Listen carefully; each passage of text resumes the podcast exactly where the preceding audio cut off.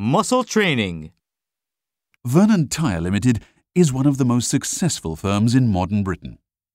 The business was launched by Reginald Higgins and Cassandra Morris in Surrey 13 years ago and rapidly established itself as a market leader. Mr. Higgins and Ms. Morris were researchers in the car industry, specializing in tyre materials. They were confident that they could not only develop the best performing tyres in the world, but also sell them at a lower price than their competitors.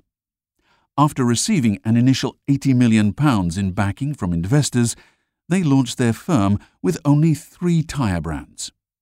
During the last financial year, the firm grossed £6.1 billion and sold over 200 different brands.